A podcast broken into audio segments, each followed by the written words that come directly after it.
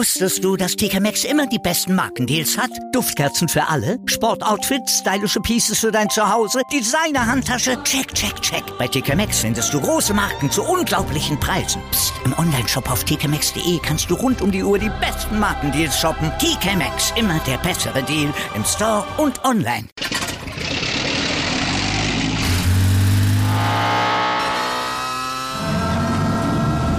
Von 0 auf 100. Aral feiert 100 Jahre mit über 100.000 Gewinnen. Zum Beispiel ein Jahr frei tanken. Jetzt ein Dankeschön, rubbellos zu jedem Einkauf. Alle Infos auf aral.de. Aral, alles super.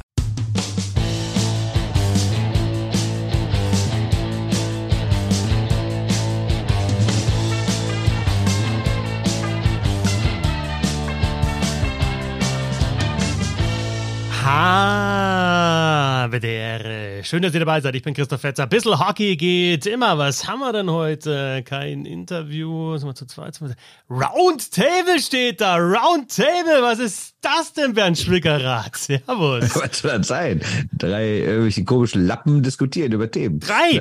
Der Bernd, machen, ne? ich. Und wer ist noch Drei. mit dabei? Der Sebastian. Wir freuen uns. Ähm, hallo, ich hätte, ich hätte eine Bitte zu Beginn. Ähm, also vielleicht gar nicht so sehr direkt an euch jetzt, äh, Christoph und Bernd, weil also ich habe es noch nicht mitbekommen, dass du während einer Übertragung irgendwie Gesänge anstimmst. Also wenn das so ist, dann gilt es auch für dich. Von dem Bernd traue ich natürlich alles zu. Aber allen anderen kann ich nur sagen, bitte hört auf mit dem Scheiß. Bitte hört auf, äh, hängt sie auf, oh, hängt sie auf, die schwarze Sau zu singen. Es ist bodenlos, ja. Und das sind so Richtig. Dinge, die haben sich einfach eingeschliffen über Jahrzehnte und es wird als völlig normal anerkannt, ist es aber nicht. Hört auf damit. Es ist einfach nur dumm, es ist niveaulos. Bitte hört auf damit. Und ich glaube jetzt auch nicht, dass DEL-Schiedsrichter weinend abends sich in den Schlaf äh, wiegen lassen von ihren Frauen oder von ihren Männern. Ähm, das wird nicht so sein, die haben sich auch daran gewöhnt, aber nur weil man sich daran gewöhnt hat, äh, muss es nicht so sein, dass es jedes Mal so weitergeht. In Nürnberg ist es wirklich unerträglich. Zwei vermeintliche Fehlentscheidungen und ein nicht geringer Teil des Stadions singt, hängt sie auf die schwarze Sau. Ich kann es nicht mehr hören. Es macht, glaube ich, aber nicht nur mich wahnsinnig, sondern es ist einfach auch total unsympathisch. Beleidigt gern aber beleidigt kreativ, beleidigt lustig irgendwie. Es gibt so schöne Schimpfwörter, die man auch Schiedsrichtern angedeihen lassen kann. Aber bitte hört auf damit. Es ist nicht zu ertragen. So, Vielen das wär's. Äh, ich werde unterstütze ich komplett, unterstütze ich komplett, muss ich nur sagen. Äh, ich habe ich hab ehrlich gesagt diesen Gesang auch nie problematisiert und in den letzten Jahren mal häufiger darüber nachgedacht. Und er kann ja eigentlich nur aus dieser Lynch-Mob-Historie kommen. Ne? Deswegen.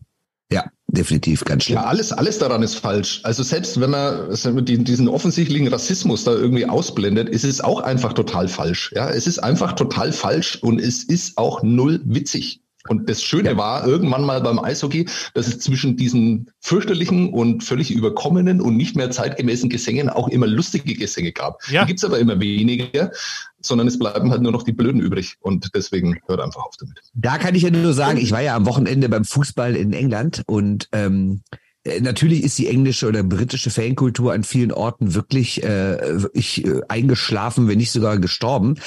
Aber was sie halt immer noch können, sind kreative, spontane Sachen. Und da waren echt ein paar gute Sachen. Ich war ja unter anderem, äh, das ist jetzt nicht Wales, äh, Cardiff City gegen Leeds United.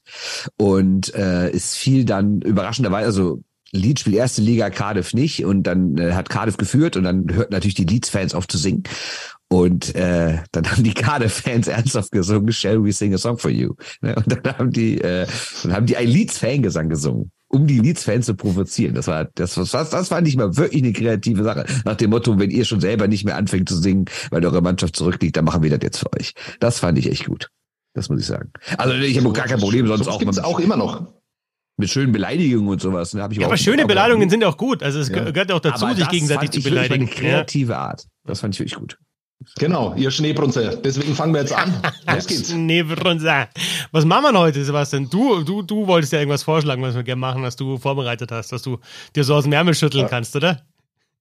Was für ein schöner Diss von dir. Das, wir wissen natürlich, jetzt ist es für unsere Leute, die da zuhören, völlig uninteressant, aber ja, ich habe gar nichts vorbereitet. Weder Thema, äh, noch habe ich das Thema, das ihr dann vorgeschlagen habt, vorbereitet. Der Quiz habe ich auch nicht vorbereitet. Ich bin halt einfach dabei. Lass mich einfach still dabei sitzen und zuhören. Äh, ich habe ein Quiz vorbereitet und das werde ich später auch einleiten mit dem schönen Fangesang. Oh, was ist denn das? Die beiden sind nervös. und, und, für die inhaltliche oh, Vorbereitung oh, war, der, war der Bernd, war der Bernd äh, zuständig, oder? Ja, so halbwegs. Ich meine, du wolltest Mid-Season Awards ungefähr im äh, vergeben, wo die Saison kurz vorm Ende ist. Ja, also gedacht, das ist halt natürlich schwierig. Währenddessen, währenddessen, Wobei man sagen während muss, in der NHL, wenn wir jetzt richtig Zeit gehabt hätten, uns vorzubereiten, da ist ja jetzt ziemlich genau der 41. 41. Spiel für jede Mannschaft rum. Äh, da hätten wir natürlich drüber reden können, aber das machen wir heute nicht, sondern wir reden über die DEL und überlegen mal so aus unserer Sicht, wer sind denn eigentlich so die Besten in der DEL? Also der beste Torwart, der beste Verteidiger, der beste Stürmer, der beste Trainer, der beste Manager. Und äh, ja, feuerfrei, sag ich mal. Es wird, glaube ich, auch dieses Mal gar nicht so langweilig, dass du sagst, ja, das ist wieder der, das ist wieder der, das ist wieder der. Es gibt so ein paar neue Namen, deswegen finde ich es schon interessant, das mal wieder nicht. zu machen. Ja, okay, dann fang du mal an mit dem Torwart. Ja, gut, da muss ich natürlich hier einen Hometown-Boy nehmen. Ne? Also ich sag Hendrik Haukelands aktuell der beste Torwart der Liga und das meine ich äh, auch natürlich sportlich, wobei man über Sportliche sicher diskutieren könnte, ob da so Leute wie Niederberger, Eriksson, Garteig, Franz Repp nicht auch mithalten können. Aber ich sage erstens äh, vom jetzt ganz schlimmes Wort Workload ist schon sehr beeindruckend, weil Hendrik Hane ja eh schon nicht viel gespielt hat. Jetzt ist er auch noch verletzt. Also Haukeland spielt einfach seit Wochen alles, zeigt einfach gar keine Schwächen und ist wirklich der einzige Grund, warum die, die ja nicht der einzige, aber der mit Abstand Hauptgrund, warum die Düsseldorfer EG aktuell sogar auf einem direkten Playoff-Platz steht, ähm, was ja nicht unbedingt zwingend zu erwarten war. Ähm, aber abgesehen von seiner rein sportlichen Leistung ist er auch darüber hinaus echt ein interessanter Typ. Er macht den Mund auf und zwar richtig. Ich habe das ja am Anfang genau das Gegenteil erwartet. Als ich ihn bei so einem Trainingsauftakt traf und mit ihm gequatscht habe, da habe ich so gedacht, Puh, das wird, das werden lange zwei Jahre mit diesem Mann, habe ich echt gedacht, weil er wirklich sehr, sehr langweilig und äh, mit so drei Wortsätzen nur geantwortet hat. Und ich dachte so, oh meine Güte, oh Gott, aus dem kriegst du ja gar nichts raus. Mit dem werde ich irgendwie zweimal sprechen, jeweils äh, einmal am Saisonstart und einmal am Saisonende und dann reicht mir das auch. Aber ganz anders, er hat sich echt entwickelt, er macht wirklich den Mund auf, er kritisiert die Kollegen sogar richtig offen, was ich ich mal erfrischend finde. Also nicht nach dem Motto, ich kann sie alle könnt nichts, was soll das, sondern wirklich auch Sachen, die berechtigt sind. Und vor allen Dingen, er kann feiern und er interagiert mit dem Publikum. Und ähm, also ich meine, man kannte das ja schon aus München, dass er dann nach großen Siegen so sein, sein, sein Torwartkeller auf der Nase balanciert. Aber ich sage euch eins, der ist mittlerweile der absolute Publikumsliebling hier in Düsseldorf. Und das innerhalb von ein paar Wochen hat er ja schon geschafft. Und das klar, Eishockey-Fans haben immer ein spezielles Verhältnis zu ihrem Torwart. Aber das habe ich so in der Geschwindigkeit noch nicht erlebt, wie jemand so schnell irgendwie die Herzen der Leute hier erobert. Und äh, ja, deswegen finde ich so vom Gesamtpaket her ist Henrik Haukeland wirklich aktuell für mich so der spannendste und damit vielleicht beste Torhüter der Liga. Das ist halt so eine Tradition in Düsseldorf, oder? Torwart als, äh, als Publikumsliebling. Ich sag nur. Ja, ist also, überall so, oder? Ja, genau. War das nicht, äh, wie heißt der nochmal, wie, ist, wie wurde der nochmal ausgesprochen? Ich kann, bin mit der Aussprache nicht so gut von Namen. Matthias Bescorani. Dann äh, Bobby Kopfert natürlich auch. No, ne? ja, natürlich ja. in alten Zeiten schon sowas sowas wie Helmut der Raff und so. Na klar, gab es hier immer große Torhüter, weil ja auch oft viel Geld unterwegs war und gute Leute eingekauft wurden. Und weil, wenn kein Geld da war, die Torhüter trotzdem gut waren und dann dieses Team gerettet haben. Aber ich finde es halt trotzdem überraschend, wie schnell Haukeland das geschafft hat, hier so der absolute Held zu werden. Also du siehst so viel Trikots mittlerweile auch von ihm. Ich habe jetzt noch nicht nachgefragt, das muss ich echt die Tage mal tun. Aber ich wette auch, dass sein Trikot mittlerweile der absolute Bestseller im Fanshop ist, selbst vor so einem Fischbuch, der aus der eigenen Jugend kommt und sowas. Ne? Helmut de Raaf hat er dann natürlich gleich wieder parat. Wer für dich eigentlich, wenn du jetzt, wenn man jetzt so Trophäen umbenennen würde, jetzt, also wenn du sagst, das ist der beste Torwart, dann wäre. Würde ich sagen, Henrik Haukeland-Trophäe. Ja. Henrik Haukeland, also nicht Helmut de Raaf, sondern die Henrik Haukeland-Trophäe. Ja, weil es geht ja und nur dann, um Spieler, die immer in der DL gespielt haben. Und dann ist es so eine Trophäe, wo ein Torwart einen Schläger auf der, auf der Nase balanciert, oder? Genau, Wahrscheinlich. Genau, genau. die ist dann ja, vier Meter hoch. Ja, das wäre geil. Ja, auf jeden stimmt. Fall. Ähm, ich sag's bloß, weil wir gerade so ein bisschen noch diskutiert haben, wie könnte man denn die Trophäen nach äh, bekannten Spielern umbenennen und verdienten Spielern und äh, Herr Schwickerath ist da so ein bisschen eher äh, in den, weiß ich nicht, 50er, 60er Jahren in der Beziehung stehen geblieben. Ich sag mal so geschichtsbewusst und sowas, ne? Genau. Könnt ihr lesen. Ja, könnt, könnt, könnt, ihr lesen. So, könnt ihr lesen. Hier. Ähm, ihr Argumente äh, zu einem Haukeland? Ich sage natürlich äh, Joachim Eriksson. Ja, also äh, ich würde sogar sagen, dass das der, würde sogar so weit gehen, dass es der MVP ist. Also schon Wahnsinn, wie äh, wie der die die Schwenninger Wildings da noch in Playoff Contention, äh, wie wir sagen, äh, hält. Und wenn du sagst Workload, wenn du schon mit den, diesen Anglizismen angefangen hast, äh, so recht viel weniger Spieler als Haukeland hat er auch nicht gemacht, okay. Es sind 29 Haukeland, 34 Starts, ähm, dazwischen nur noch äh, Jake Hildebrand. Aber Self-Percentage ist halt nochmal höher und äh, davon abgesehen, und das finde ich eigentlich ganz interessant, wenn du Haukeland angesprochen hast und was es für ein Typ ist, ich finde es ganz geil, dass der Eriksson auch ja, da sagst du mir, der Torwart, der muss so in sich ruhen und der Ruhepol sein. Und immer wenn es irgendwelche Auseinandersetzungen gibt, dann fährt er da zur Seite raus und konzentriert sich und fokussiert sich wieder. Und Eriksson ist eigentlich einer, der, der den Fokus so kurz öfter mal verliert einfach und dann auch chirpt und äh, diskutiert und vielleicht auch mal austeilt mit der Kelle. Sogar wenn er übrigens auf der Spielerbank ist, habe ich auch schon mal gesehen, dass er sich dann beteiligt und diskutiert und, und meckert. Und trotzdem ähm, holte sich den Fokus dann irgendwie zurück. Ähm, Finde ich auch so als Typ ganz interessant, also auch nicht so dieser ganz ruhige, zurückhaltende, sondern ganz im Gegenteil. Und halt jetzt schon über Jahre hinweg einfach ähm, äh, starke Leistung. Ist natürlich jetzt ein langweiliger Pick von mir, aber ich sage Joachim Eriksson. Kann denn äh, diese Conor McErickson kann der dann auch die Hart Trophy gewinnen, die Frank Hörtler Trophy, sorry, ähm, wenn die Schwenninger Oilers überhaupt gar nicht in die Playoffs kommen. Geht das überhaupt? Das ist eine sehr gute Frage. Also wir ja. sind zu, ja, kann er, kann er. Ja, weil es gibt ja Abstieg Connor, auch. Ja, wir sind ja in Deutschland, ne? Also Connor. Okay, also ähm, Christoph nimmt den statistisch besten Goalie und Bernd nimmt den Düsseldorfer Goalie. Und dann also Sebastian nimmt einfach den Nürnberger Goalie. Den besten Nürnberger, ne? das mache ich ja später erst. Ne? Die Kategorien Trainer und Manager kommen ja erst noch. Oh. ähm, deswegen gehe ich einfach mit den Goalies, die ich tatsächlich in Nürnberg nur Eye-Test, ja, ich bin immer noch Team Eye-Test, ähm, die ich da am überragendsten fand bisher. Und da zählt Eriksson tatsächlich dazu, also sensationell. Aber die zwei Torhüter, die mich zuletzt am meisten überzeugt haben, jetzt wird es ein wenig albern, aber ist äh, tatsächlich Tobias Anschitska, Anschitska und äh, Hannibal Weizmann.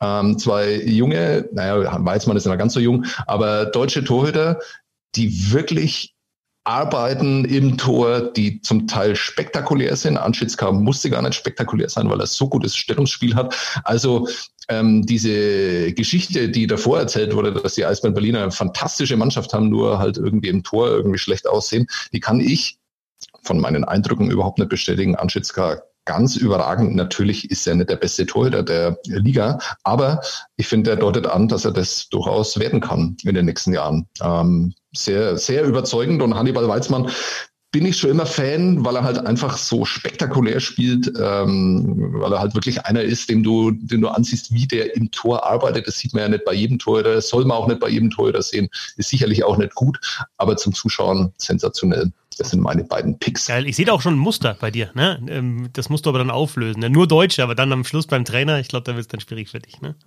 Äh, aber zu Weizmann kann ich auch sagen. Also erstmal sage ich zu Anschitschka, ich finde auch, ich habe ja äh, zwei größere Artikel in der FAZ bisher geschrieben über die Eisbärenkrise und ich habe auch beides mal die Torhüter extra rausgelassen, weil ich nämlich auch nicht nur statistisch finde, dass es echt nicht an denen liegt. Ne? Also klar kann man über Markan am Anfang sagen, weil er jetzt, ja, musste sich vielleicht ein bisschen an die Liga gewöhnen, ist ja noch mal jünger, ähm, aber ich fand Anschischka eigentlich von Anfang an gut. Und ähm, ja, bin ich absolut bei dir, dass der wirklich ein guter Mann ist und vor allem noch sehr viel besser werden kann. Und bei Weizmann muss ich auch sagen, den habe ich natürlich auch jetzt schon ein paar Mal gesehen gegen Düsseldorf. Der hat äh, immerhin zwei Spiele gegen Düsseldorf gemacht, hat sie beide jeweils mit 1 zu 4 verloren. Ich weiß nicht, ob der jetzt ein Empty Net bei war, aber er hat auf jeden Fall mehrere Tore kassiert und die Statistiken sahen nachher immer sehr schlecht aus, aber das lag beides mal überhaupt nicht an ihm. Er hat wirklich richtig gut gehalten jedes Mal und ich finde auch ähm, einer der besseren Torhüter der Liga und ja auch kein Wunder, warum äh, Wolfsburg sich den jetzt anscheinend geschnappt hat. 27 Jahre ist übrigens alt, auch finde ich beeindruckend, dass man in dem Alter dann auf einmal zur der ist so einer der besten Freunde von Leo Dreiseitel, ne? So aus der, ja. aus der Jugend, ne? Zusammen in Köln, 95er Jahrgang bei den Haien damals, ne? Dreiseitel, Weizmann, äh, Tiffels. Genau, genau die drei sind doch so.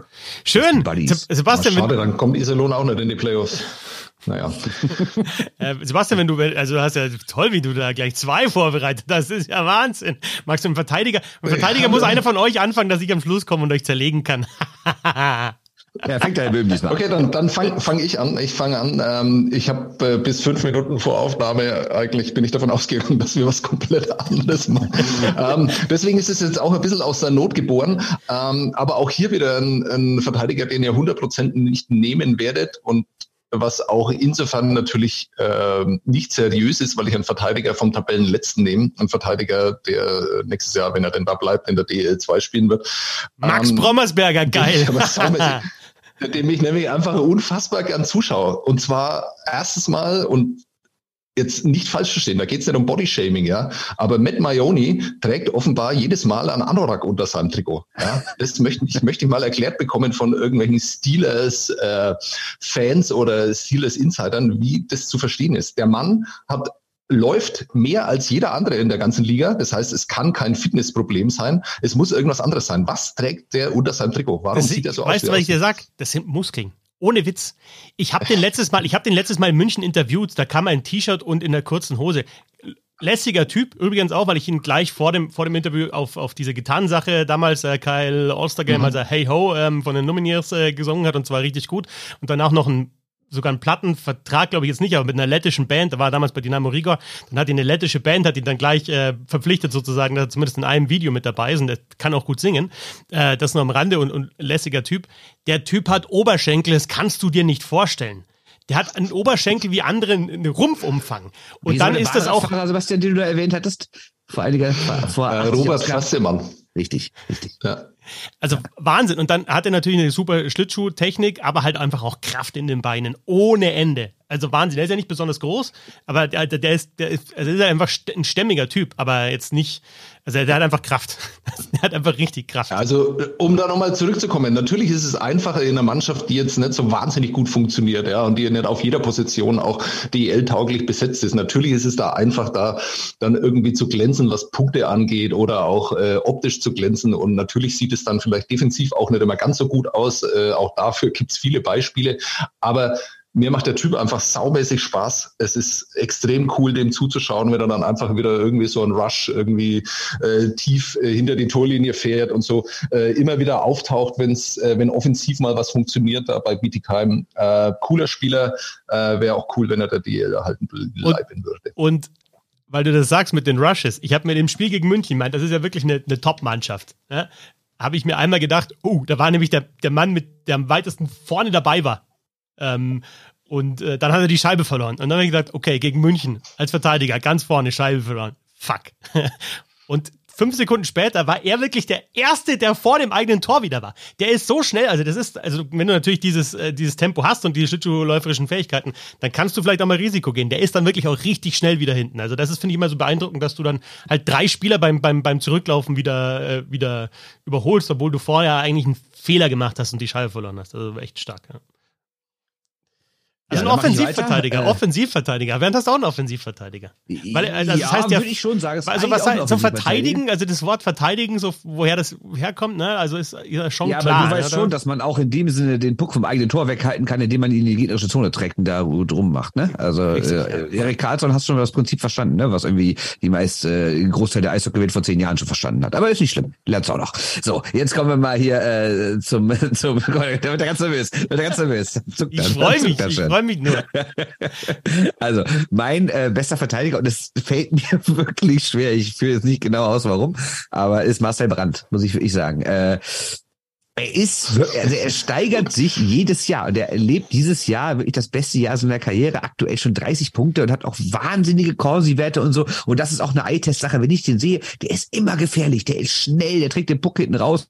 Der ist, obwohl er recht klein ist, ist der wirklich hart. Der kann checken. Der haut sich in Zweikämpfe. Der organisiert das Überzahlspiel echt ein guter Mann. Und ähm, ja, also ich glaube, jedes Team rein sportlich mit vier Ausrufezeichen kann sehr froh sein, wenn sie Marcel, äh, wenn es Marcel Brandt äh, in seinen Reihen hat, kann ich nur sagen. Ist eine gute Wahl, würde ich auf jeden Fall sagen. Ähm, weil der auch Unterzahl zum Beispiel spielt. Also er scoret natürlich extrem, aber er spielt auch Unterzahl. Und äh, ich schaue immer auf Spieler, die die eben auch eben verteidigen und, und, gut verteidigen. Das ist mir immer sehr, sehr wichtig.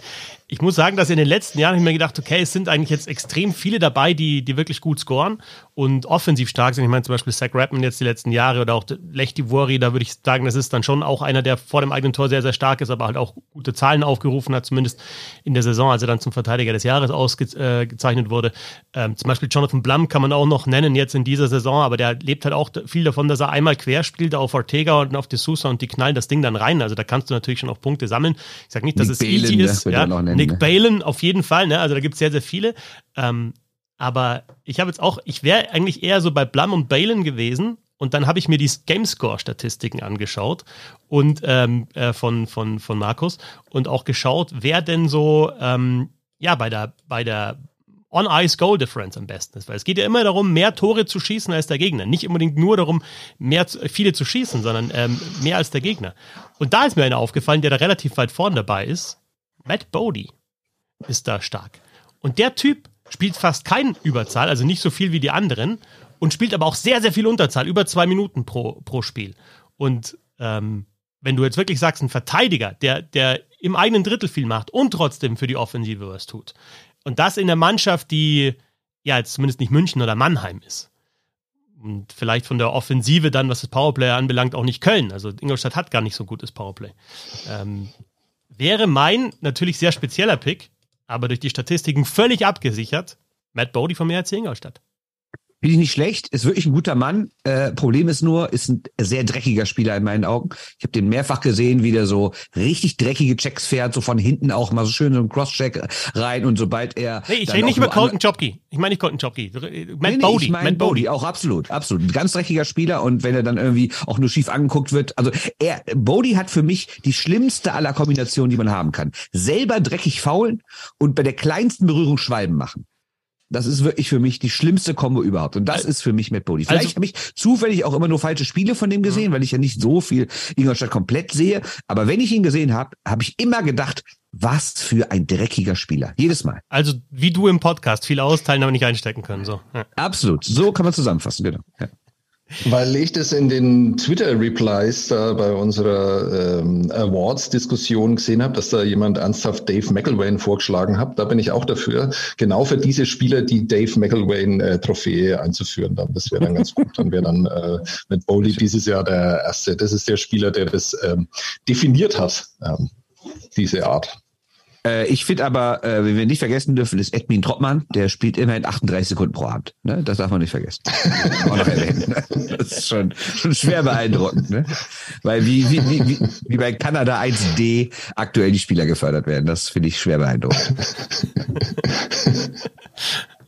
Okay, ähm, das waren die Verteidiger. Ähm, ich glaube auch, wenn man. Jetzt du mal an, wa? Ja, aber wenn wir uns auch die Scorerliste bei den Verteidigern anschauen, dann haben wir da, glaube ich, auch alle genannt, die Punkte machen.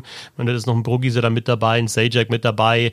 Ähm, auch in, in Wolfsburg, wenn du zum Beispiel schaust, bei einer Mannschaft, die, die defensiv ja eigentlich auch äh, recht gut ist, ähm, gäbe es natürlich noch Jordan Murray, der viel runterreißt. Aber ja, äh, wie gesagt, was, was ist ausschlaggebend dann für den Verteidiger? Finde ich auch schwierig zu wählen. Beim Stürmer ist es, finde ich, fast leichter. Ne? Ich nehme einfach den Topscorer, ne? wie immer. Du nimmst als Stürmer des Jahres nimmst du den Topscorer. Äh, Dominik Bock, äh, bester Scorer und bester Torschütze. Langweilig da, ehrlich gesagt, bei Matthias Plachter auch, weil ich mir gedacht habe, der Mann spielt auch Unterzahl und war eben Topscorer zwischendrin. Aber ich würde gerne über Dominik Bock sprechen aus, einem, aus zwei Gründen. Erstens, was wir auch schon hier thematisiert haben, er scheint jetzt den Ort äh, gefunden zu haben, wo er dann eben wirklich auch zeigen kann, äh, was er drauf hat. Äh, ich bin immer noch der Meinung, da gäbe es noch ein, zwei, drei, vier äh, liegen drüber, äh, in denen er das zeigen könnte und für die er das Potenzial hat. Mal schauen, vielleicht wird es noch was. Und das Zweite ist, wir haben jetzt einen Wechsel auf der Bundestrainerposition. Und für mich wäre das auch die Möglichkeit, da einen Neustart zu finden und Dominik Mann, Bock soll Bundestrainer werden? Nein, Dominik Bock in die Nationalmannschaft zu integrieren. Du kann, es kann doch nicht sein, dass du einen deutschen Spieler hast, der in der ersten Runde gedraftet worden ist, der auch verfügbar ist für eine Weltmeisterschaft und du schaffst es nicht, dass der Mann dann auch für Deutschland bei einer Weltmeisterschaft spielt und du schaffst es auch nicht anscheinend irgendwie dann eine, also erstens schaffst du nicht, ähm, ihn da mit in den Kreis dazu zu bekommen, auch an wen das auch immer liegt. Und zweitens halt auch ihn in, in Situationen dann zu bringen, wo er dann eben seine Qualitäten zeigen kann, wie jetzt in, in Frankfurt. Insofern wäre es aus meiner Sicht auch der Job des neuen Bundestrainers, da vielleicht einfach zu sagen, okay, wir haben jetzt einen Clean Sheet, ähm, lass uns das probieren und äh, lass uns doch äh, schauen, ob du nicht Weltmeisterschaft spielen kannst für Deutschland. Als bester ja, Scorer der Liga. Ganz, ist es seltsam, dass überhaupt nicht diskutiert wird, wo der nächstes Jahr spielt? Ja, Richtig. Also warum also, hört man ganz dunkle Stunde für mich in diesem Podcast. Ich muss Herrn Fetzer in allen Punkten recht geben. Ist auch mein Mann. Also wenn ich mir einen Stürmer aussuchen dürfte, wäre es auch Dominik Bock. Allein vom Alter her sensationell. Äh, und er kann noch viel, viel besser werden. Und auch international hat er ja auch schon zum Beispiel bei so einer U20-WM schon mal gezeigt, dass er auch mit den Besten seines Jahrgangs weltweit mithalten kann. Aber genau wie Sebastian gerade sagt, die große Gefahr ist natürlich, wenn du jetzt verpflichten würdest, wer weiß, wo er nächstes Jahr spielt. Achso, ich muss noch, ne? Ähm, ist das ja. jetzt der Punkt, wo ich äh, deinen Auftrag erfüllen muss, also wo ich über Yasin Elias sprechen muss? Wie ist der? Aber es kann ich einfach, es kann ich einfach nicht machen. Wir haben, wir haben ja, genau. so viele Nürnberger, die dazu der, der Herr äh, Fetzer musste sich immer ganz kurz rechtfertigen für die Aussprache, ne, damit Nein, das ich find's mal bloß- geklärt ist. Nein, ich find's bloß witzig. Ich find's echt total witzig. Nur mal kurz, kurzer Einblick in das Leben eines Kommentators. Ich bin weit davon entfernt, jetzt irgendwie rumzujammern, ja, wir hauen alle immer drauf und sagen, du bist überteilt. Ich glaube, das muss man abkönnen, ja. Ähm, ähm, Wenn es in der Küche zu heiß ist, dann geh raus. Ähm, also ich, ich, ich finde es auch okay, ich, aber es muss halt, finde ich, nicht immer, also erstens muss es, muss es einen Grund haben, ja, also wenn es parteiisch ist, dann haben die natürlich immer recht, ja, wenn ein Kommentator immer parteiisch ist, ja, immer sucht sich vorher eine Mannschaft aus oder wür- würfelt die eben aus, für die er ist und die wird dann halt der nach Schiri, vorne ne? Das geschrieben. eigentlich dieselbe Dis- genau, genau, der Schiedsrichter, ne? die sind auch immer parteiisch, natürlich immer für eine Mannschaft Ja. und äh, ja, immer gegen Nürnberg gefallen. Ähm, äh, ich habe diese Zuschrift bekommen während des letzten Live-Kommentars. Hallo Christoph, ich sage jetzt nicht wer, ist auch völlig natürlich völlig ega- egal. Also wie gesagt, es geht mir auch nicht zu nahe, aber ich finde ich will bloß mal äh, eben einen kleinen Einblick geben. Wir sind Fans von Red Bull München und bekommen jedes Mal Krämpfe, wenn sie kommentieren. Der Spieler heißt Elitz, geschrieben mit Z, und wird aber Elis ausgesprochen. Wäre es möglich, das richtig auszusprechen? Die Fans vor dem TV würden es Ihnen danken. Es ist super höflich formuliert, und ich verstehe aber nicht in der Kommunikation, warum man dann trotzdem immer, wenn man was sogar höflich irgendwie vorbringt, dann jemand angreifen muss. Wir kriegen Krämpfe, wenn sie kommentieren, weil sie den Spieler, wie heißt der nochmal, einen kleinen Moment, Nummer 42, Jasen Elitz. Hat der Elitz gesagt. Er hat das sogar vorbereitet. Geil. War nicht mal abgesprochen. Nee, Herrlich. ah, war- hat der Elitz gesagt, Mama? Nummer 42, Jasen Elitz. Ja, okay, gut, aber es kann auch sein, dass er das Bayerisch ausgesprochen hat, weil der kommt ja aus, aus Bayern. Also kann sein. Wahrscheinlich habe ich Unrecht. Ne? Wahrscheinlich habe ich auch nicht vorher mit dem Pressesprecher nochmal gesprochen und gesagt, du, ähm, Emanuel, ich, bei, bei, bei Yasin Elitz bin ich mir immer unsicher, weil, äh, weil das ja, ja, ist es jetzt Elis oder ist es Elitz? Sagt er, du, ich frage ihn nochmal. Ja, er sagt, es geht beides, also mit beidem einverstanden, aber eigentlich ist es Elitz.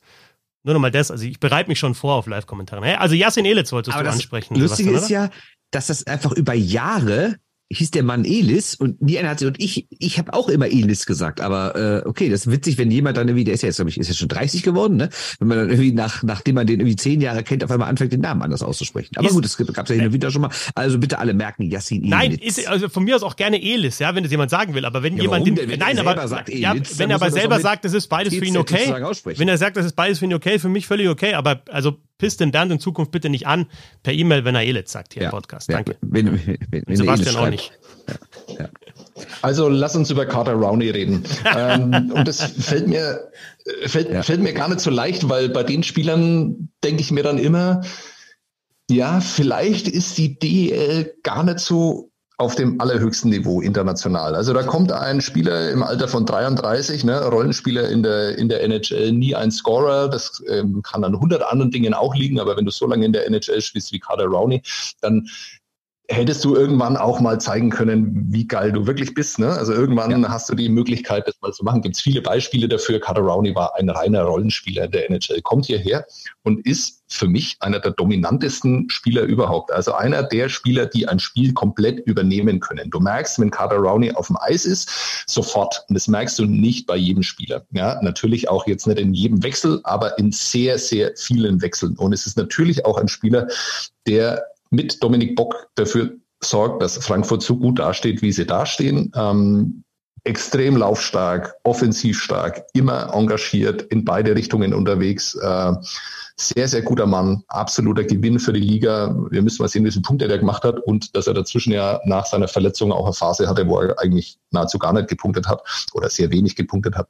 Äh, Top-Mann, Carter Rowney. Ähm, lass uns nicht darüber reden, äh, was das für die DL bedeutet, dass so ein Spieler einer der besten äh, Stürmer in der Liga ist, aber ähm, absolut überzeugend für mich bisher der beste Stürmer der DL. Und auch, also was die Physis anbelangt, ne? Also ähm, der, der ist ja nicht nur spielerisch sehr, sehr stark, sondern äh, ist ja auch einer, der zu der Spielweise der Frankfurter mit seiner Physis auch passt. Und insofern hat man, glaube ich, nicht das Gefühl, ich habe ihn noch nicht so oft live gesehen, ehrlich gesagt, also noch gar nicht im Stadion, ehrlich gesagt, ähm, aber ihr schon, hat man nicht das Gefühl, dass der irgendwie jetzt so noch ausklingen lässt, oder? Nachdem er erfolgreich war in der NHL und dann vielleicht auch äh, so körperlich nachlässt, ganz im Gegenteil, oder? Ja, genau das Gegenteil. Du siehst ihm halt an, dass er, glaube ich, echt endlich so wie so befreit ist. Endlich habe ich mal, darf ich diese Rolle spielen und darf äh, als erstes, ich meine, die haben natürlich auch echt sehr viel Eiszeit, diese erste Reihe da in Frankfurt. ist ja oft so, bei so, also es ist ja jetzt nicht so nur so eine One-Line, äh, Truppe, aber schon fast und dann auch in Überzahl und in Unterzahl und ständig sind die auf dem Eis. Ne? Und ich glaube, das genießt er einfach total, auch so eine prominente Rolle zu spielen. Dann natürlich hat er auch mit Dominik Bock auch einen netten Mitspieler, ne? mit dem es dann auch ganz nett, vom, äh, ganz nett funktioniert. Ne? Ähm, ja, ich finde, das ist eher, dass er so total aufblüht und sich denkt, hey, geil, ich darf hier mal wirklich anders spielen, als ich jahrelang musste. Vielleicht kommt ihm auch das große Eis entgegen, ich weiß es nicht. Also auf jeden Fall scheint daran irgendwie alles zu funktionieren. Genau, gibt aber auch echt Beispiele, wo das einfach überhaupt nicht funktioniert hat. Also Nürnberg hat mal Colin Fraser geholt, ja, zweimal Stanley Cup-Sieger, im Prinzip so ähnliche Karriere wie, wie Carter Rowney auch, nur halt erfolgreicher, weil er halt äh, zum richtigen Zeitpunkt in den richtigen Teams spielt. Total vergöttert von seinen Mitspielern. Also gibt's ja sensationelle Geschichten aus den Stanley Cup-Jahren da. Ähm, der kommt hierher und glaubt auch, dass er diese Rolle dann vielleicht spielen kann wie Carter Rowney und hat, glaube ich, in 17 Spielen irgendwie fünf Assists äh, beendet seine Karriere einfach so von einem Tag auf den nächsten. Also es gibt auch ähm, Beispiele dafür, wo das einfach überhaupt nicht funktioniert hat. Ne? Deswegen umso mehr Respekt an Carter Rowney. Man sieht auch, also ich finde, man sieht ihm an, dass er einfach total Bock hat auf äh, Eishockey. Ja. Die Reihe kommt aber auch nicht nur in offensiven Situationen aufs Eis. Ne? Ich habe jetzt gerade mal geschaut, also Carter Rowney hat mit Abstand, sein, ne? genau, ja, ja, der hat auch mit Abstand die meisten Bullies genommen in der, in der defensiven Zone von Frankfurt und ist da in den Top 15 ligaweit, ähm, also Elfter sogar.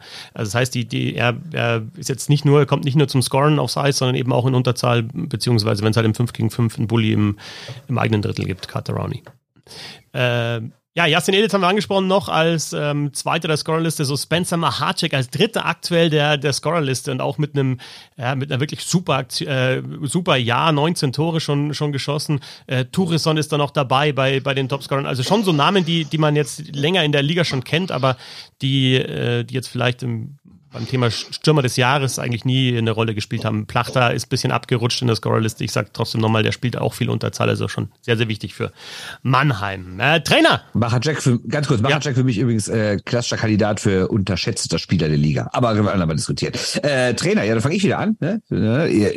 Ja, auch sehr langweilig, aber ich glaube, ist immer noch Don Jackson. Ne? Also er hat sich irgendwie neu erfunden, wenn wir überlegen, wie wir so vor, war das anderthalb, zwei Jahren mal über ihn gesprochen haben, als die Münchner so ein bisschen, als es da so ein bisschen runterging und auch ich dachte, oh, ob die Zeit jetzt langsam mal vorbei ist, der McElwain so langsam mal übernimmt und äh, Jackson kann es irgendwie, also nicht, nicht, dass alles verloren hätte, aber ich dachte so, ach, irgendwann braucht ja auch mal was Neues. Klar, der Kader ändert sich jedes Jahr so ein bisschen, aber mir kam es so ein bisschen vor, als könnte München mal generell was Neues vertragen. Aber was er dieses Jahr wieder mit denen macht, ja, auch der beste Kader, keine Frage. Aber das sieht einfach gut aus, äh, egal wer da fehlt, egal wen er da aus Salzburg hingestellt bekommt oder vielleicht auch selber holt. Alle funktionieren auf alle Reihen. Er, er lässt nie eine Reihe so total durchspielen. Er verteilt das irgendwie vernünftig, äh, wirkt dabei immer noch nett und sympathisch und hat dieses Jahr sogar mal richtig Emotionen gezeigt bei seinem tausenden Spiel und sowas. Also ich sage immer noch Don Jackson. Klar, ist jetzt keiner mehr, den du holst, wenn du über Jahre noch was aufbauen willst. Aber wenn ich jetzt, sag ich mal, wenn es darum gehen würde, ich sollte mir meine Traummannschaft bauen, für eine Saison würde ich Don Jackson als Trainer nehmen. Für, für eine Saison, um den Titel zu holen. Ja, was denn sonst? Ja, ja, nein, nein, aber klar, weil es halt ja, die Frage, ja. was willst du vom Trainer, aber den Spieler weiterentwickelt und äh, ich sag ja Traummannschaft bauen ja, und dann will ich ja die genau, Titel und, holen, ne? und München, München da werden genau, Traummannschaft. Ja, und in München musst du auch nicht mehr groß weiterentwickeln, sondern hast eben fertige Spieler und das ist, denke ich, auch was, was mit dem mit, dem oh, Don Jackson, Moment, Moment, ja, größtenteils, sehr viele junge Spieler, ja, ne? größtenteils. Also, ja, aber. Also, ja, was heißt größtenteils? Also ich kann mal ganz schnell hier äh, Thema U23-Spieler mal auf, äh, aufmachen und dann sehen wir mal das München von denen. Und habe ich jetzt irgendwas falsch gemacht? Das, äh, nee. Äh, achso, jetzt war ich nur auf Stürmer. Äh, München hat dieses Jahr schon zehn U23-Spieler eingesetzt und äh, U20 auch schon sieben. Klar, sie haben auch ganz andere Voraussetzungen mit der Akademie in Salzburg, verstehe ich. Das können andere nicht. Aber ist ja nicht so, als würde er da nur mit fertigen Leuten rumlaufen. Ja, aber schau mal auf die Eiszeiten. Also, dass es viele sind, ist klar. Die können dann immer, wenn, wenn auch, wenn auch mal jemand ausfällt, dann haben sie immer die Möglichkeit, eben aus der Akademie jemanden zu holen. Ist, ist eine, eine komfortable Situation. Ähm, ja, immerhin vier Leute über zehn Minuten, ne? Und dann nochmal einmal acht und sieben und sechs. Ja, geht mehr immer, aber ist immerhin vier Leute über zehn. Das kann auch nicht jede andere Mannschaft, außer Nürnberg, glaube ich. Ich stelle trotzdem die These auf, äh, Julian Lutz und äh, Veit Oswald würden sich bei einem Top-Team besser entwickeln, wenn jemand anderes als Don Jackson Trainer wäre. Also der geht schon. Hot Take, Hot Take, Hot Take. Nein, aber so hot ist der gar nicht. Der, nein, also es nein, ist einfach so überhaupt nichts. Also Don Jackson über 1000 Spiele in der Liga, ähm, Meistertitel geholt mit den Eisbären und jetzt auch wieder mit München. Ähm, Ich glaube, dass der für ein, für ein Spitzenteam auf jeden Fall ein super Trainer ist, auch weiterhin. Ich glaube auch, dass der noch, noch Hunger hat. Auch ein ganz interessantes äh, Thema.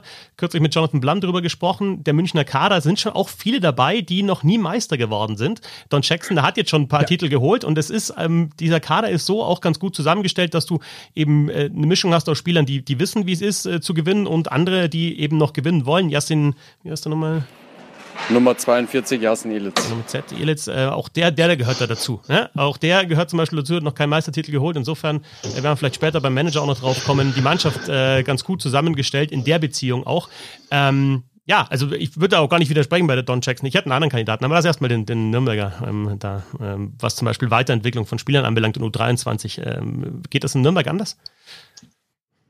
Wie gut dieser Fetzer das macht, das muss man jetzt tatsächlich also, mal anerkennen. Also, der kann zwar keinen Namen aussprechen, aber ja, äh, wie er das dann so einfließen lässt, äh, spontan, da so, also wie er auch spielt mit uns und wie er selber gar nicht so sich sehr, sehr so freut über seinen eigenen Gag, sondern wie er den so nebenbei, das ist schon wirklich ganz große Kunst. Als, als der Katze mit der Wollmaus, ne? Äh, Wahnsinn. Ja, ist wirklich toll. Also wirklich toll.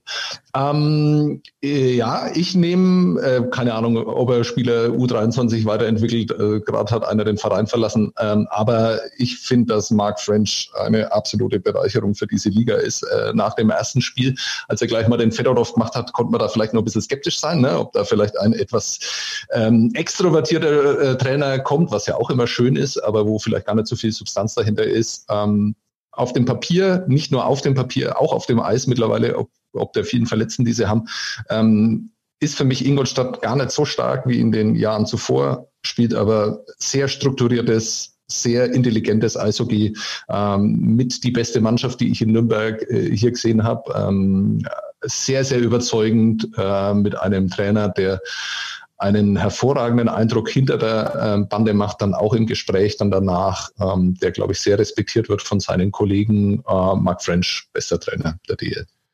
Sehr gut, war auch mein zweiter Pick, sehr gut, ja. Ähm, ich hätte auch Mark French genommen und äh, mit, mit allen Gründen, die du jetzt genannt hast, vor allem auch Kommunikation mit Spielern, die ja wirklich sehr, sehr gut sein soll. Ähm, das ist ein Baseballschläger, den du da gerade genommen hast.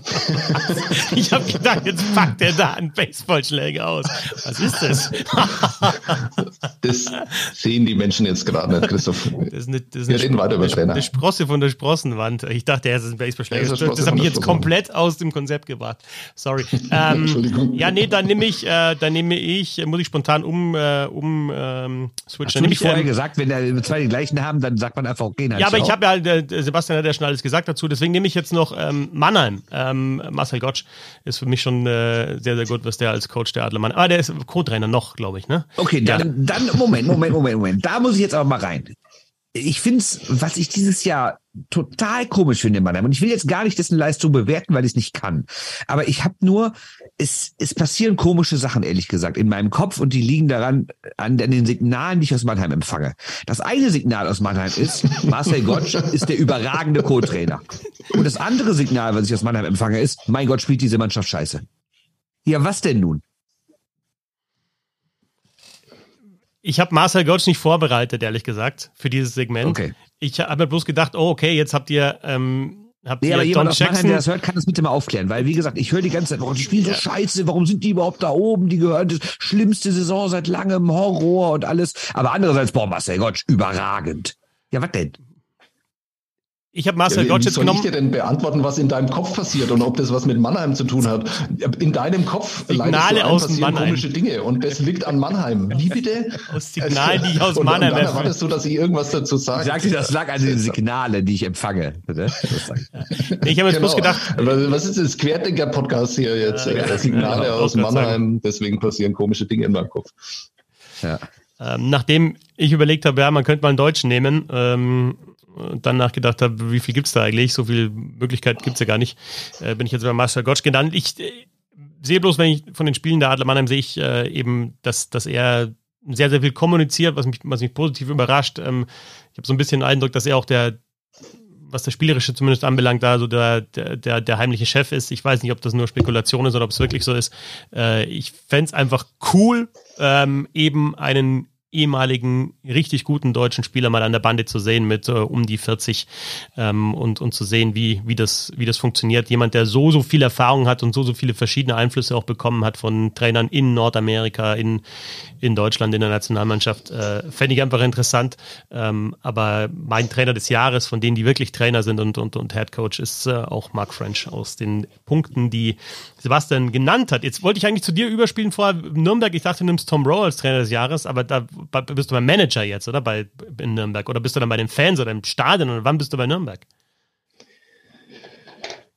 Also, die Nürnberg Ice ähm, kann gut sein, dass sie nicht an den Playoffs teilnehmen. Ja, ich äh, finde vieles sehr, sehr gut, was da passiert. Ich finde äh, den Trainer auch weiterhin gut. Äh, man lernt ihn ja immer besser kennen. Ähm, jetzt auch mit seinem Ausbruch, den er da hatte und was dann daraus folgte. Ich finde die Kommunikation mit den Spielern weiterhin sehr gut. Will da auch Manuel Kofler erwähnen. Ähm, was der da hinter der Bande macht, ist wirklich fantastisch. Ähm, und ich bin tatsächlich, ich sehe auch weiterhin keinen, fast nahezu keinen Kritikpunkt an Stefan Usdorf, aber es wäre vollkommen albern, einen der beiden jetzt in diesen Kategorien zu nennen bei einer Mannschaft, ähm, die gar nicht so unwahrscheinlich die Playoffs verpassen wird. Deswegen wird es da keinen Homer-Pick geben.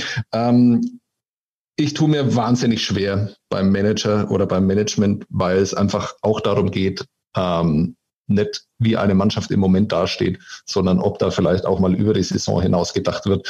Und das ist in der DEL ja höchst selten der Fall. Dann kann man natürlich immer äh, von den Top-Teams ähm, die Manager nehmen. Ähm, Finde ich genauso albern, weil die natürlich ganz, ganz andere Voraussetzungen haben, wenn man mittlerweile auch immer mehr weiß, wie da die Gehaltsstrukturen in der Liga tatsächlich sind. Ja, ist ein großes Geheimnis, aber wenn man das immer mehr so erfährt, was manche Teams zahlen können, was andere für andere Teams völlig unrealistisch sind, weil sie dafür drei Spieler bekommen äh, oder drei für drei Spieler bezahlen müssen für einen. Also ähm, deswegen ich mir da auch schwer, da irgendwie Mannheim, München, äh, Berlin ohnehin nicht äh, dieses Jahr dann in, irgendwie zu nennen und dann kommt tatsächlich nur auf Franz David Fritzmeier von ähm, den Löwen Frankfurt.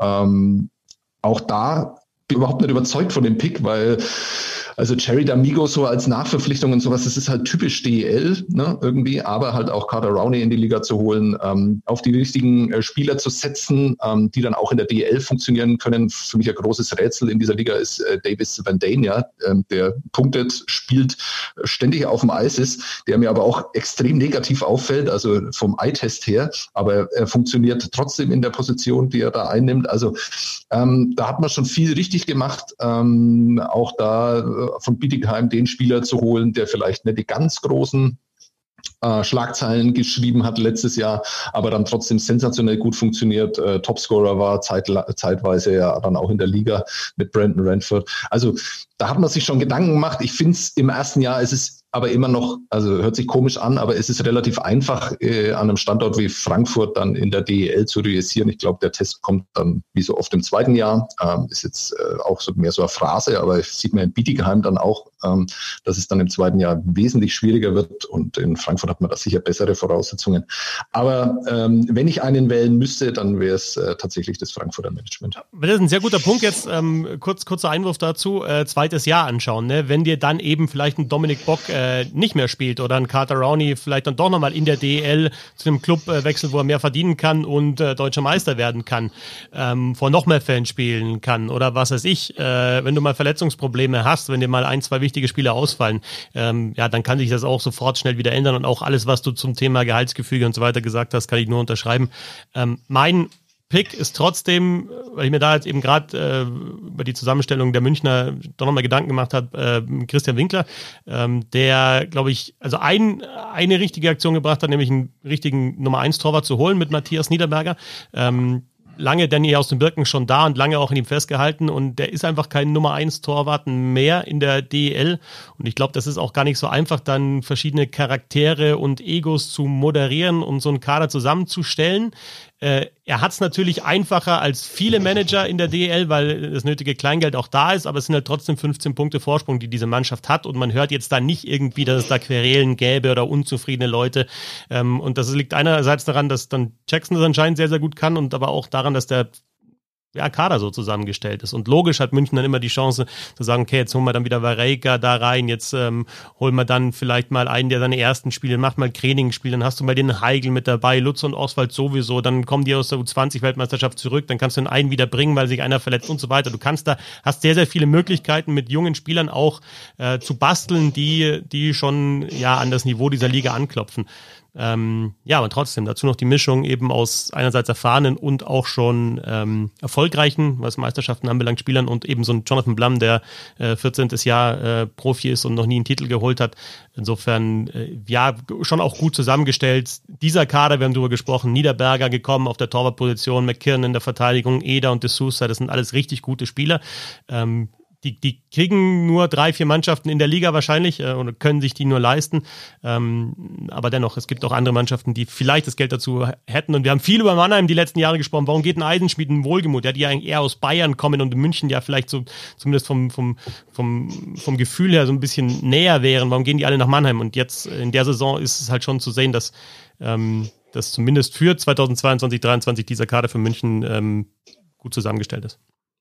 Ja, gehe ich auch mit. Ähm, ich meine, es stimmt alles, ne? Also man kann einerseits sagen, gut, der hat es natürlich viel einfacher als andere. Andererseits kann ich sagen, was hätte Winkler denn besser machen sollen dieses Jahr, ne? Also es ist schon schwierig, äh, das wirklich zu bewerten, weil die Unterschiede, wie Sebastian richtig sagt, so exorbitant großen. Also da gibt es ja wirklich bei manchen Mannschaften Viertreihenspieler, die verdienen mehr als bei anderen Mannschaften Erstreihenspieler. Und das kannst du halt null vergleichen. Deshalb, ähm, ja, ich finde auch, wenn man auf die Tabelle guckt, wenn man auf die Transfers vor der Saison guckt, ähm, dann kann es ja eigentlich nur Winkler sein. Andererseits hat er natürlich auch, wie gesagt, ganz andere Voraussetzungen. Deswegen mache ich jetzt mir einfach mal einfach und äh, gehe so, wie in der NHL der Adams Award für den besten Trainer genommen wird, nämlich immer für den, der am meisten überrascht oder über den Verhältnissen spielt. Äh, und das ist natürlich in der DEL aktuell Bremerhaven. Das ist dann Alfred Prey, der es ja äh, dann trotzdem schafft, der natürlich auch nicht so wenig Geld hat, wie immer getan wird aber der ist trotzdem, äh, ich finde, immer wieder Jahr für Jahr schafft, äh, überzuperformen und diese Mannschaft steht immer besser da als, als in der Etattabelle. Und vor allen Dingen hat er es in den letzten Jahren auch ganz gut geschafft, finde ich, wegzukommen von diesem eindeutschen Image. Klar, am Anfang war das wirklich nervig, aber mittlerweile haben die ja gar keinen, zumindest vom Pass her, mehr Nordamerikaner, sondern spielen mit sehr, sehr vielen Skandinaviern, die ihr dann selber auf so Reisen nach Dänemark und Norwegen und sowas ranholt oder auch Finnland. Ähm, und das ist einfach gut. Also klar, wenn man die Voraussetzung mal so ein bisschen beiseite lässt, ist Winkler ganz klar die Nummer eins. Aber wenn man die Voraussetzung mitrechnet, dann finde ich, muss man auch über Alfred Prey reden. Und ich meine, könnte ich auch einen Homer-Pick machen. Die DEG spielt auch wieder deutlich besser, als der Etat hergibt. Und da sind auch schon viele junge Leute geholt worden. Und so ein Haukeland nach Düsseldorf zu lotsen, ist jetzt auch nicht ganz so schlecht, finde ich. Klar, da gab es natürlich nochmal extra Geld von den Gesellschaftern, so ist es jetzt auch nicht. Ähm, aber ich finde, Düsseldorf hat auch einen ganz guten Job gemacht und äh, ja. Aber keine Ahnung, wer weiß denn, wie Niki Mont zum Beispiel in München agieren würde? Wer weiß denn, wie Christian Winkler in Frankfurt agieren würde? Das ist immer so schwierig zu vergleichen. Ne? Deswegen, ja, ich lasse es mal offen und werfe einfach drei Namen raus und ihr sucht euch selbst halt aus. Ja, Danke. aber und, und, und äh, wenn, wenn Ustorf zumindest schon angesprochen wurde, ja, wenn es darum geht, äh, eben junge deutsche Spieler in die Liga zu bringen, klar kannst du auch sagen, ja, okay, wenn da mehr Kapital vorhanden wäre, wären dann die U23-Spieler da auch da. Da würde dann nicht vielleicht dann Ustorf mal sagen, okay, gut, da nehmen wir noch ein, zwei etablierte. Äh, ist ja auch äh, weiß man auch nicht. Aber da kann man ihn dann vielleicht doch nennen, dass er zumindest diesen Weg äh, geht. Man könnte mit den gleichen Voraussetzungen auch den Weg gehen, ja, irgendwie Spieler einzudeutschen oder halt dann äh, in, in Schweden und Norwegen zu schauen, äh, ob es eben Spieler vom gleichen Kaliber gibt. Schwierig. Aber äh, du hast ja äh, diese Kategorie vorgeschlagen, Bernd. Ähm, da hast du uns so ein Ja, aber ich dachte, wir quatschen uns irgendwie nur 20 Minuten. Ich habe natürlich wieder unterschätzt, wie wir uns gegenseitig voll labern. Deswegen. Ja. Aber, aber du, du, wolltest ja noch Zuschauer in Stadien machen. Beste, beste, beste Fans. Ja, das ist natürlich jetzt wieder komplett unkontrovers, ja, dieses Thema beste Fans. Warum? Naja, ich finde es schwierig zu sagen, okay, die Fans sind besser als diese Fans, weil ja, man also, muss eigentlich sagen die Stimmung halt, ne? Aber das ist ja auch wieder eine Hallensache, ne? Wenn ich halt eine kleine Halle habe, ich meine, dass Isar, Beste Iserlohn Stimmung. die Stimmung gut ist, ja. ist jetzt auch nicht so schwer mit einer Halle, die so klein ist und wo das Dach nur drei Meter über deinem Kopf ist. Ne? Anscheinend, wenn du in der Köln Arena stehst, also stell dir vor, es würden 4000 Iserlohner in der Köln Arena stehen, dann wäre da halt auch keine Stimmung. Ne? Es liegt halt auch sehr, sehr an der Halle. Ne? Ja. Ja, also, auch weglassen, mega. Nee, nee, machen wir ruhig. Also ich, ich hätte da, ich hätte da schon. Ja, schon beste Heimstimmung aktuell Frankfurt für mich. Also ich war natürlich auch früh in der Saison da und dann habe ich auch ein Spiel erlebt, was natürlich auch perfekt lief für die Frankfurter mehreren Führung und Siegtreffer kurz vor Schluss. Aber ich sage, so eine Stimmung habe ich außerhalb der Playoffs in dieser Liga lange nicht, vielleicht noch nie erlebt. Und klar, der normale Pick wäre immer Augsburg und den finde ich auch immer gut. Und was ich an Augsburg auch gut finde, ich finde ja, eine Stimmung bemisst sich nicht immer nur daran, wie es ist, wenn der Mannschaft führt oder spielgeil ist, sondern eine Stimmung, ich finde, eine Kurve muss ja auch schweigen können. Und äh, das hat Augsburg dieses Jahr gemacht. Ich fand es auch gut, dass sie mal gesagt haben, wir machen mal eine, ein Drittel keine Stimmung. Das finde ich auch gut, dass man wirklich auch mal sagt, wir sind nicht irgendwie wir feiern hier alles ab, was passiert, sondern wir haben auch eine Meinung und wenn irgendwas eine Fehlentwicklung ist, dann können wir auch mal schweigen. Und das fand ich gut an Augsburg dieses Jahr. Das heißt nicht, dass man jetzt anfängt, die eigene Mannschaft auszupfeifen und irgendwie bei jedem Fehlpass oh und oh zu machen und immer rauen und die Mannschaft damit dadurch nervös machen. Aber dass man sagt, nee, wir schweigen jetzt auch mal, um mal zu zeigen, nee, unsere, unsere Unterstützung ist jetzt auch nicht bedingungslos, finde ich auch gut. Zunächst, und das ist vielleicht jetzt ein bisschen flach, aber sind, sind alle Fans in der DL gut, wenn sie ihre Mannschaft unterstützen, den Gegner, Gegner schmähen, ohne schwer zu beleidigen und das, was, was Sebastian eben gesagt hat, also gegen Schiedsrichter und Fans, auch Gewalt, auch ein Thema in, in dieser Saison, immer mehr. Ja, also wer, wer dafür ins Stadion geht, ähm, da kann ich nicht sagen, toll, ja, dass du deine Mannschaft, dass du ein Trikot äh, anhast und deine Mannschaft unterstützt und dann aber irgendwie als den, den Schiedsrichter äh, beschimpfst oder, oder frauenfeindlich bist oder ausländerfeindlich oder ähm, was weiß ich. Da würde ich trotzdem noch ein bisschen unterscheiden, ne, zwischen Schiedsrichter und, und und, und Diskriminierung. Ja, wir haben aber jetzt vorher, also ich war bei Sebastian, wir haben Schiedsrichter und Diskriminierung in einem Schmähgesang zusammengebracht. Das stimmt, deswegen, weil es ja einen ja, speziellen Gesang gibt. Genau. Aber grundsätzlich nee, finde ich Schiri beleidigen und Diskriminierung sind nee, ich jetzt, deswegen habe ich Sebastian nochmal angesprochen. Mir ging es genau um diesen einen Gesang, den Sebastian zu Beginn äh, angesprochen hat. Ähm, interessant, dass du über Augsburg auch schon gesprochen hast und ich finde auch Bietigheim und auch den Protest ähm, damit reingenommen hast, denn die Bietigheim Steelers werden von ihren Fans, finde ich, zu Hause sowieso und auch auswärts teilweise äh, gut unterstützt. Aber auch da gibt es Forderungen. Also jetzt zuletzt beim Spiel in München gab es ein Plakat, da stand Veränderung sofort drauf und V und S war farblich, äh, farblich markiert. Ich bin dann von Thomas äh, aus der Bissel Hockey Fankurve darauf äh, aufmerksam äh, gemacht worden, äh, dass eben das V und S farblich markiert waren und dass das Initialen von Volker Schoch äh, sind. Das war mir im, im Live-Kommentar nicht so aufgefallen. Äh, also auch da sagen, okay, wir müssen, da muss jetzt noch ein bisschen was passieren, damit wir irgendwie versuchen, die, die, die, die Klasse zu halten, was ja, ja nicht mehr machbar ist, aber es muss zumindest ein Aufbäumen äh, kommen. Sowohl in Bietigheim als auch in Augsburg äh, Unterstützung echt gut und bei Augsburg muss man wirklich sagen, 5277, sechstbester Schnitt äh, der Liga als Tabellenvorletzter. Ähm, die haben jetzt die letzten Jahre immer den fünftbesten Schnitt gehabt. Da ist jetzt Frankfurt eben dazwischen gekommen als, als, also hinter den vier großen Arenen, Mannheim, Köln, Düsseldorf, Berlin, äh, kommen dann die beiden Teams, einmal ein Aufsteiger und einmal ein, ja, sehr abstiegsbedrohtes Team. Und ähm, sie hatten vor der Pandemie teilweise um die 5500. Also das, äh, ich denke, selbst mit den Mannschaften, bei denen sportlich echt überhaupt nicht läuft, äh, da ähm, ist die Unterstützung da. Und ich ja, bin auch gespannt, wie das dann eben bei einem möglichen Abstieg in der DL2 wäre. Ich kann mir auch vorstellen, dass äh, Augsburg gar nicht so viele Fans äh, verliert. Ja, muss ich überhaupt nichts ähm, ergänzen, muss ich überhaupt nicht in die Länge ziehen. Ähm, die deutsche Eishockey-Liga wird die Augsburger Panther schwer vermissen. Das ist meine Prognose. Und äh, es ist kein Kommentar zu dieser, da braucht man eine eigene Sendung dafür, aber über Sinn und Unsinn von, von Abstieg. Aber äh, wenn, wenn Augsburg die Liga verlässt, dann ist es ein großer Verlust. Und das zeigt sich dieses Jahr auch wieder sehr beispielhaft. Andererseits muss man sagen, Frankfurt war eine Bereicherung und Kasse wird auch eine. Aber wir haben das Recht, müssen wir andermal besprechen. Quizzen, oder? Quizzen, Quizzen. Ja, Quiz auf, komm hier. Oder, oder wollen wir nochmal über, über Phantomtore oder so sprechen und Videobeweis? Ja, haben wir jetzt gar nicht gemacht. Oder machen wir es einfach ja, so. Du hast einen eigenen Podcast dazu Ja, genau, gehabt, genau. Wir verweisen einfach, wir verweisen einfach ähm, auf, auf den Podcast, auf das Gespräch mit Brüggemann zum Thema Phantomtor. Und ich würde einfach sagen, dann machen wir halt ein Quiz was mit. After reviewing the play, it was determined that the puck completely crossed the goal line.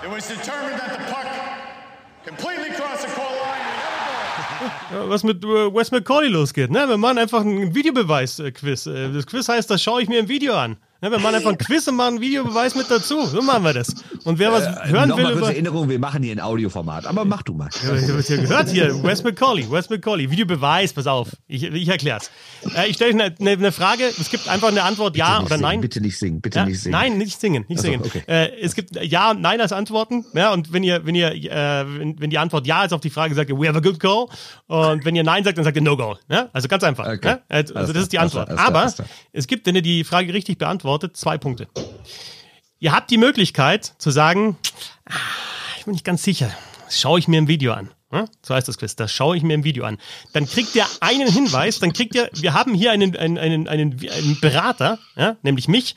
Äh, ihr habt einen Knopf im Ohr, ja, und ich spreche dann zu euch. Ich, ich, ich erstens sage ich, bleibt cool, stellt euch die richtigen Fragen, ja, ähm, überlegt nochmal und dann gebe ich euch einen Hinweis. Ich kann die Entscheidung für euch nicht treffen. Ihr seid die Schiedsrichter. Ne? Ihr müsst entscheiden, ist es good call oder no Du bist quasi der Situation Room, ja? Genau, genau. Ich, ich kann euch nur sagen, schaut da nochmal genauer hin oder eben dann einen kleinen Hinweis.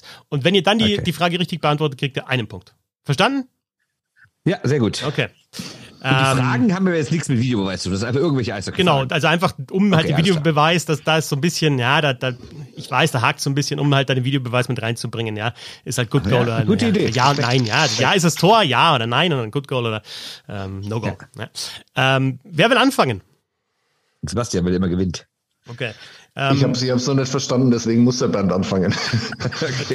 ähm, Dann fange ich an. also alles ich fange mal mit der leichtesten an, damit, damit ihr ein bisschen reinkommt. Es, es ist A, es gibt Äh, A ich will bis anfangen. Ich will doch anfangen. Ich habe es verstanden. Okay, A bis D gibt's äh, und wir fangen jetzt mit A an und äh, Sebastian kannst sagen A1 oder A2. Nein, Quatsch. Äh, Der Band soll anfangen. Das, ist, jetzt nur des Gags wegen. Dann fahre ich mal auf der A1. Okay, gut. Die A1. Die Frage bedeutet, oder, also. Dominik Bock führt aktuell die Scorerliste der DL an. Jetzt muss ich sagen, we have a good goal, weil es ja äh, stimmt, ja? Ja. Okay, we have a good goal. Warte mal, was sagt der Wes McCauley dazu? After reviewing the play, it was determined that the puck completely crossed the goal line. Und das sind die ersten zwei Punkte für Bernd Schwickerath. Herzlichen Glückwunsch. Äh, Quiz verstanden, aber natürlich, äh, diese Beratung war jetzt natürlich noch nicht mit dabei. Also, ähm, Ja, ja, gut, wenn ich sie nicht brauche, Nein, dann ja braucht, nein, dann nimmst du natürlich. Ja, und wir wissen ja bei Sebastian, der braucht nie Beratung, der geht immer Eben. voll auf die Vollen und spielt Risiko. Äh, Sebastian, dann hast du praktisch A2 jetzt. Ähm, ähm? Maxi Okay, Kamera. gut. Maxi Kamera hat schon jetzt einen neuen Karrierebestwert an Toren aufgestellt in dieser Saison. Ah, we have a good goal. Absolut richtig. Ähm, 20 Tore hat er gemacht. Ähm, bis jetzt Maxi Kameras Bestwert in der DL 15 Tore. Also auch da äh, richtig. Ich spiele jetzt nicht jedes Ich Mal. möchte Wes kurz sagen, ich hatte McCauley, natürlich eben die Scorerliste offen, die habe ich gerade extra geschlossen für dieses Quiz. Ne? Möchte ich kurz mal anmerken. Erst mal ne? kurz draufgeschaltet, quasi wer ist eigentlich der, vorne? Der, der Anti-Fetzer sozusagen. Ja. Ne? Okay, ähm, jetzt gibt's noch B bis D, ähm, äh, Bernd. Ja, BW Bern, ne? Okay. Und da ich Äh, Euro Nummer eins bin, bin ich natürlich die Nummer eins. Okay. Ähm, Lukas Reichel hat weniger als 15 Spiele gebraucht, um sein erstes NHL-Tor zu schießen. Also insgesamt weniger als 15 Spiele, um sein erstes NHL-Tor zu schießen. Ah, ich habe das die Tage nachgeschaut, wie viele er hat. Ah, scheiße. Ich sage trotzdem, we have a good goal. Ich glaube, es waren zwölf bis dahin. Es ist richtig, es waren äh, 14 Spiele. 14, also okay. es ist echt Aber egal, sauknapp, Hauptsache aber okay, gut. Ja. Ja. Äh, Ich hoffe, ich komme noch mal hier. Also Oder zwölf in der einen. Saison waren es, kann es sein? Ähm, nee, es waren elf in der ersten Saison und jetzt drei. Also sind es 14. Okay. Ja, genau. Also, das wäre auch der Hinweis gewesen von mir. Er hat in der letzten Saison elf Spiele gemacht, um das eben dann, das wäre mein Tipp nochmal gewesen. So, um Okay, zu, um euch mal zu zeigen, was geht an Tipps. Also, äh, Bernd erhöht auf 4 zu 2, Sebastian ist dran. Ähm, Tim Stützle. Sebastian, hat jetzt schon seinen Bestwert Ja, für Tore in einer Saison geknackt. Also in der NHL hat Tim Stützle jetzt schon seinen Bestwert für Tore in einer Saison geknackt. Ich glaube, ich brauche da keinen Videobeweis dafür. Ich sage, was sage ich? Ich sage No Goal. After reviewing the play, the call on the ice, it was determined that the play was offside, no goal. No goal, sagt Wes McCauley und du hast richtig. 4 zu 4, wow, wow, wow, wow. Ist das schon 4 zu 4. Wow, ist das spannend. Ähm, Jetzt musst du mal anfangen, Sebastian. ja, Ich genau. Mal auswählen. Ja, ja, genau. C oder D, Sebastian? Ja, mal. das ist mir völlig egal. Ähm, äh, äh, C. C. C wie Champion war. Eins oder zwei? C wie CHL, über die wir gar nicht geredet haben. Aber sagt auch viel aus. Kein Problem. C2. Ja. Äh, Sebastian, Augsburg hat die wenigsten Unterzahl-Gegentore in der DL kassiert. Skandalöse Frage, Augsburg. aber ich sag gleich warum. Die skandalöse Frage, ich sage gleich, weil ich habe keine Ahnung, ich äh, verstehe schon das gar nicht. Ich muss das immer so, äh, sind die jetzt da in Überzahl, sind sie in Unterzahl? Das muss ich, das kriege ich schon gar nicht in meinem Kopf hin. Ich sage einfach, weil ich Bock drauf habe, No Goal. Ist leider falsch. Es ist, äh, wäre Good Goal gewesen. Augsburg hat. Ja, das 15 steht doch gestern in deinem Text, den du rumgeschickt hast. Ja, genau. Kannst du da schon eine Frage stellen? Weißt du, dass Sebastian äh, nicht gelesen hat, möglicherweise, oder überflogen hat. Oh, ich habe ihn gelesen, aber offenbar nicht richtig. Ja. Okay, jetzt hat der Werder natürlich die Chance, auf mindestens mal 3 zu 2 davon zu ziehen. Es gibt in der 5 zu DL. 4, ja, ähm, mein Fakten, Herr Kollege. 4-4, stimmt. 4-4 steht's. Äh, es gibt in der DL derzeit eine Mannschaft, die im Schnitt mindestens ein Powerplay-Tor pro Spiel schießt. In dieser Äh, Saison. das ist falsch, also No Goal. Und du hast es auch gestern in deinem Text gehabt. Das sind nämlich München mit 37 in 38 Spielen. Also ist es nicht eins pro Spiel, sondern ganz knapp drunter. Es sind Ich lese deine Texte aufmerksam. Ich lerne sie auswendig und die schönen Stellen tätowiere ich mir auch. Es sind äh, 36 Powerplay-Tore in 38 Spielen. Oder so rum. Ja. Äh, übrigens, äh, interessant dazu auch noch, äh, kommt gar nicht so oft vor, dass eine Mannschaft über eine Saison ein, ein Powerplay-Tor pro Spiel, also im Schnitt Ja, noch nie, ne? oder? Ist das Ne? schon mal vorgekommen? Stand auch im Text. Scheiße. Äh, in, den, in, den letzten, in den letzten zehn Jahren waren es zweimal Wolfsburg und einmal, das weiß ich schon gar nicht mehr, Bremerhaven, glaube ich, die so ein bisschen über, über eine Aber nur in verkürzten Saisons, oder? Nee, nee, nee, auch mal, also in der Nicht? vollen. ähm, Okay. Ja, ja. Auch Wolfsburg ist schon länger her. Ne? Okay. Äh, und dann, jetzt fällt praktisch in der letzten, in der letzten, äh, bei der letzten Frage fällt jetzt die Entscheidung, steht 6 zu 4 für äh, Bernd. Ähm, und jetzt haben wir noch D. Wer will anfangen? Ja, dann, dann liegt aber, dann muss jetzt mal Sebastian anfangen, um zumindest mal auszugleichen, oder? Ja. Äh, D1 oder D2? Ähm, ja, ich, ich fange an, aber sag mir noch, welchen Text ich schnell lesen soll von dir, bevor ich dann die Frage kann. D1 oder D2? Äh, die D1 natürlich.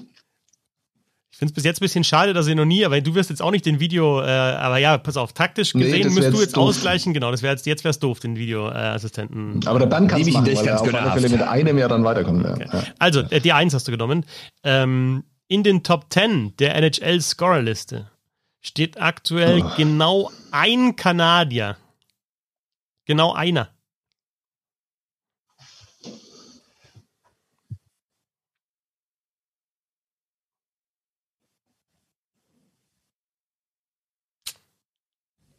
Ich komme tatsächlich nicht auf den zweiten. Das ist ja echt ganz verheerend schon wieder. Verheerend.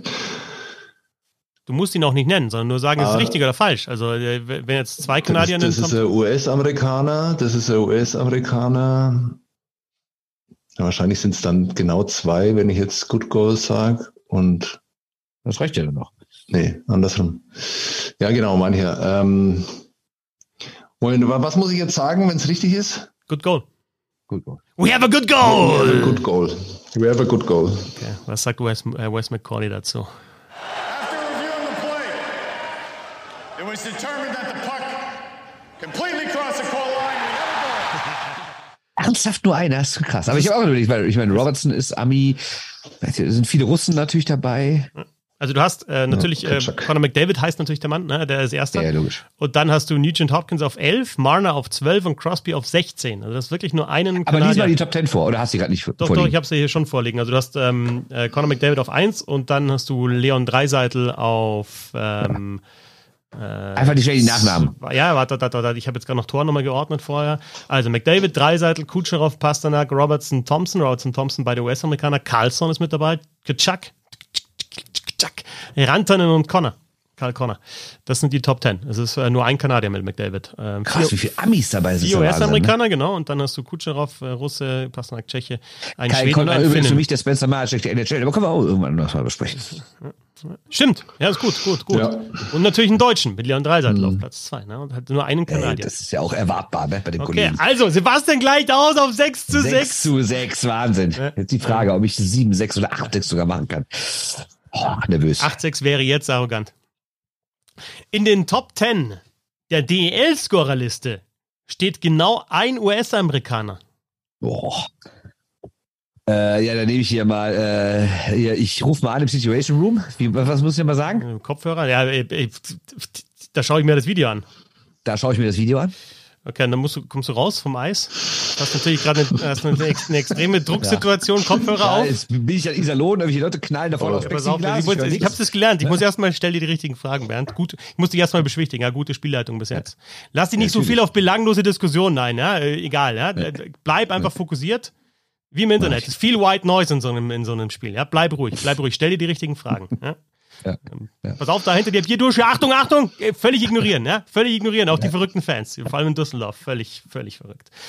Ähm, ich kann dir nur einen Tipp geben, ich, ich sehe es auch nicht genau, aber ähm, vergiss nicht, dass vier Deutsche aktuell in der DL-Scoreliste in den Top 10 stehen. Und dann haben wir auch noch so Spieler wie Spencer Mahacek, haben wir schon angesprochen, und Andreas Turesson. Ne? Ob es jetzt genau ein US-Amerikaner ist, ich meine, die Entscheidung musst du selber treffen, aber vier Deutsche, Mahacek, Turesson, ja. Ist es nur ein US-Amerikaner? Ja, dann äh, danke dir. Ähm, dann verlasse ich mich auf mein äh, Bauchgefühl und sage, äh, es ist wirklich nur ein Amerikaner dabei, sag ich dir. Ja. Weil sonst wäre dein Tipp ja so dermaßen irreführend, das wäre ja ein Skandal. Ja, kann aber passieren, ja. Also wenn du halt dann, du siehst teilweise im Video Sachen, die darfst du eigentlich gar nicht, also du, du redest dir irgendwie was ein. Du siehst in dem Video Sachen, die, die sind gar nicht passiert. Aber jetzt äh, kommt die Auflösung. After reviewing the play, it was determined that the puck completely crossed the goal line. Und damit ein knapper 7 zu 6 Sieg für, für Bernd. Glückwunsch. Es ist tatsächlich nur Austin Ortega in den Top 10. Äh, Matt White ist der zweitbeste US-Amerikaner auf Platz 15. Dankeschön. Dann sag mal schnell. Sehr verdient. Obwohl, ich kann es selber gucken. Ich kann sie wieder aufmachen, die Liste. Äh, was haben wir denn? Äh, Wo bin ich denn da? Ach, ich habe so viel umgestellt hier mit irgendwelchen komischen U23-Spielern aus Wolfsburg und sowas, weil es immer noch spektakulär beeindruckend ist, wie wenig Wolfsburger echt, äh, wie wenig U23-Spieler in Wolfsburg Eiszeit kriegen. Aber gut, so ist es nun mal. Was schaust du jetzt? Ja, ich schaue jetzt auch nochmal ganz schnell. Okay. Ob- Bock, ob- Elitz, Mahacek, Turisson, Ortega, Nöbels, Rowney, Plachter, Lea, Aubry. Krass, krass, krass. Ja. Hela Lee ist auch einer, über den man zu wenig spricht. Ja. Ne?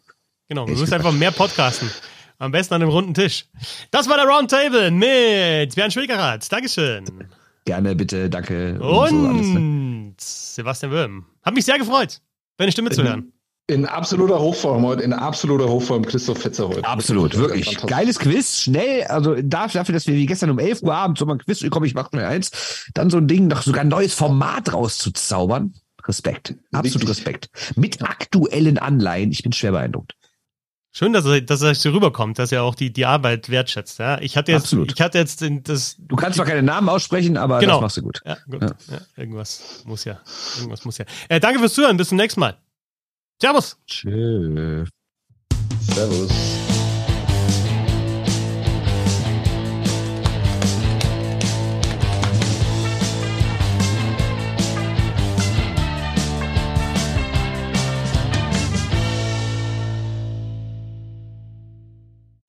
Live von Ihrem Toyota-Partner mit diesem Leasing-Auftakt. Der neue Toyota Jahreshybrid. Ab 179 Euro im Monat. Ohne Anzahlung. Seine Sicherheitsassistenten laufen mit. Und ja, ab ins Netz mit voller Konnektivität. Auch am Start die Toyota Team Deutschland Sondermodelle. Ohne Anzahlung geht's in die nächste Runde. Jetzt los sprinten zu Ihrem Toyota-Partner. Wusstest du, dass TK Maxx immer die besten Markendeals hat? Duftkerzen für alle, Sportoutfits, stylische Pieces für dein Zuhause, Designer-Handtasche, check, check, check. Bei TK Maxx findest du große Marken zu unglaublichen Preisen. Psst. im Onlineshop auf tkmaxx.de kannst du rund um die Uhr die besten Markendeals shoppen. TK Maxx, immer der bessere Deal im Store und online.